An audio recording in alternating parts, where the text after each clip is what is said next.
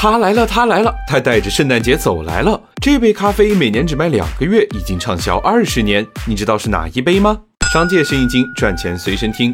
秋天的第一杯奶茶可以有很多选择，但冬天的第一杯咖啡，大部分人只会想到新爸爸的太妃榛果拿铁。当年我无意间点了一杯，惊为天人。第二天再去，店员却说：“青青，这款咖啡下架了哦。”原来啊，这是一杯只卖两个月的圣诞咖啡。季节限定这个套路可不是新爸爸的专属。喜茶有多肉葡萄，COCO 有芋泥波波，都是季节饮料里的大热门。这些饮料只在限定时间上市，是因为使用了当季的食材。那那太妃榛果拿铁呢？糖浆、咖啡、牛奶一混合，挤上奶油，撒上糖碎，有手就能做。为什么也要限定？第一个原因当然是物以稀为贵，特殊口味的咖啡本来一年也喝不了几次，但当它一年只有两个月能喝到时，不买反而像是吃了大亏。瑞幸也有太妃榛果口味的拿铁，并且没有选择限时供应，但丝毫没有动摇新爸爸的江湖地位。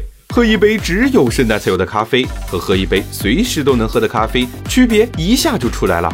第二个原因是绑定节日符号，圣诞季是星巴克最热闹的一个季度，彩色的圣诞纸杯、长鹿角的马克杯、咖啡师的绿围裙也都变成了红色。这个时候再加上香浓的限定咖啡，就能牢牢锁定用户心智。喝咖啡本来不是圣诞节的专属，但经过星爸爸长达二十年的宣传，仿佛圣诞节就是应该有圣诞树、火鸡和太妃榛果拿铁。这一杯圣诞咖啡，你会去喝吗？